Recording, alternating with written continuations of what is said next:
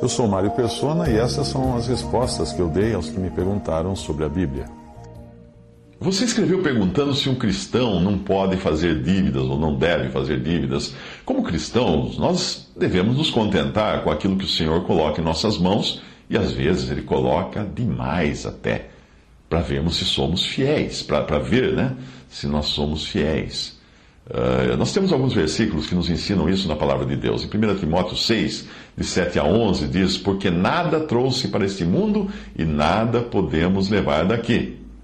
Tendo, porém, alimento e vestuário, estaremos com isso contentes. Mas os que querem tornar-se ricos caem em tentação e em laço e em muitas concupiscências loucas e nocivas, as quais submergem os homens na ruína e na perdição. Porque o amor ao dinheiro é a raiz de todos os males, e nessa cobiça alguns se desviaram da fé e se traspassaram a si mesmos com muitas dores. Mas tu, ó homem de Deus, foge dessas coisas e segue a justiça, a piedade, a fé, o amor, a constância a mansidão. Existe uma passagem que fala especificamente das dívidas em Romanos 13, de 7 a 8, onde diz: Dai a cada um o que lhe é devido a quem tributo, tributo, a quem imposto, imposto, a quem temor, temor, a quem honra, honra, e a ninguém devais coisa alguma, senão o amor recíproco, pois quem ama ao próximo tem cumprido a lei. Mas como pode ver do contexto dessa passagem, aí está falando de dívida no sentido de deixar de pagar o que deve e não de ter contraído a dívida. Quando nós fazemos um financiamento de uma casa, por exemplo, de um carro, nós não estamos fazendo uma dívida, nós estamos fazendo um contrato com um compromisso para pagamento em uma data previamente estipulada. É mais ou menos quando, como você, quando você vai a uma loja e você pega um produto e aí você se dirige ao caixa. Naquele período entre a posse do produto e o pagamento que você faz no caixa, você já está em posse do produto, mas você não está devendo o produto.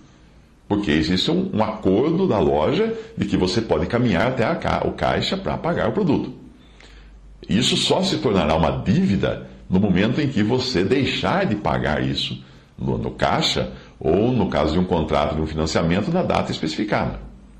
Uh, essa passagem aqui também que eu vou, vou ler agora, não, uh, ela também fala uh, de não vivermos apegados ao dinheiro e à vontade de possuir, sempre querendo mais.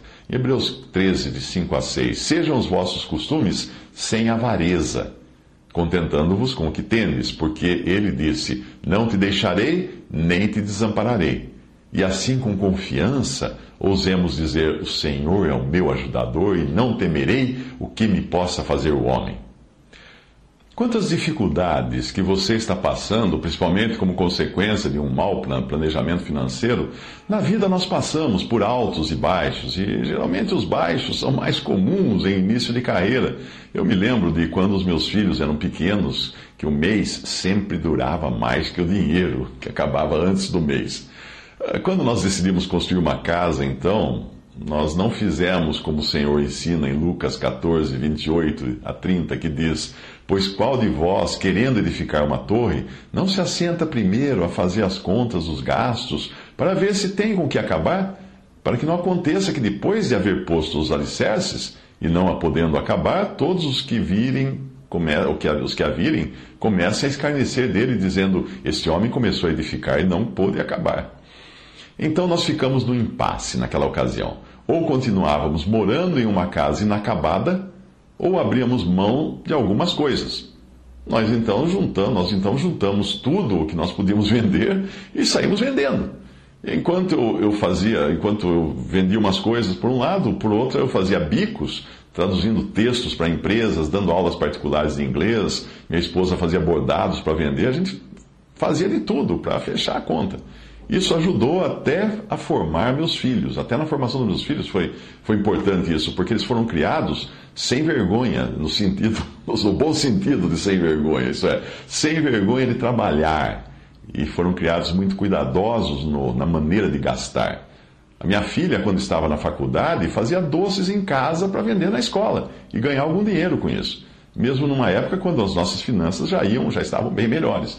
Ah, ela apenas estava sendo empreendedora O meu filho, desde adolescente, já fazia trabalhos de digitação e até software para escolas e empresas. O melhor mesmo é aprender a administrar as finanças, para não dar o passo maior que a perna.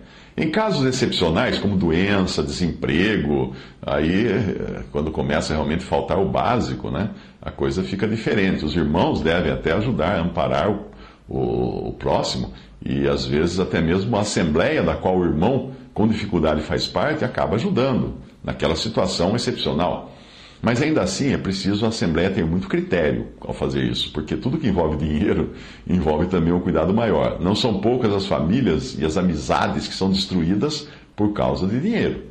A minha sugestão é que você junte o que puder para vender, o que você puder se desfazer, comece a vender essas coisas para pagar suas dívidas. E depois passe a se planejar melhor. O crediário e o cartão de crédito pegam muita gente no contrapé por darem a sensação de que você tem aquele dinheiro que você na realidade não tem. Quando houve uma crise nos Estados Unidos, ela aconteceu por causa da cultura que existe lá, de que as pessoas vivem com mais do que elas podem viver. Mas uma hora a casa cai, e lá caiu feio na época, né? Muita gente perdeu casa, perdeu emprego, perdeu tudo. Tem muita, muita gente que ficou desempregada e quando eu vou visitar meus filhos, ainda até hoje, eu percebo que as condições da população em geral estão mais deterioradas do que eram no passado. Tem muito morador de rua nos Estados Unidos, coisa que não se via poucos anos atrás. Provérbios 22, 7. O rico domina sobre os pobres, e o que toma emprestado é servo do que empresta. O jeito é apegar-se aos versículos que a Bíblia ensina, eh, que devem servir de bússola para o nosso andar. Não que a gente deva comprar tudo à vista, o que é um problema no Brasil, porque às vezes o preço à vista é o mesmo no preço a prazo. Mas mesmo quando financiar, eu devo já lançar na previsão mensal aquele compromisso, para não dever nada a ninguém. Um financiamento de um carro ou de uma casa, por exemplo, pode ser a única maneira no Brasil de nós termos esses bens de maior valor, mas nós nunca devemos assumir isso de forma leviana e sim tendo certeza de que as parcelas representem apenas uma pequena fração da nossa receita. Pequena fração, não a maior parte da nossa receita. O jeito agora é você apertar o cinto e pedir a direção do Senhor de como se desfazer de algumas coisas ou procurar então formas de aumentar sua renda. Geralmente, na emergência, a curto prazo, é mais fácil resolver as coisas reduzindo as despesas e vendendo alguma coisa do que tentando aumentar a renda, porque às vezes isso vai depender de você encontrar um melhor emprego ou encontrar um trabalho para fazer nas horas vagas.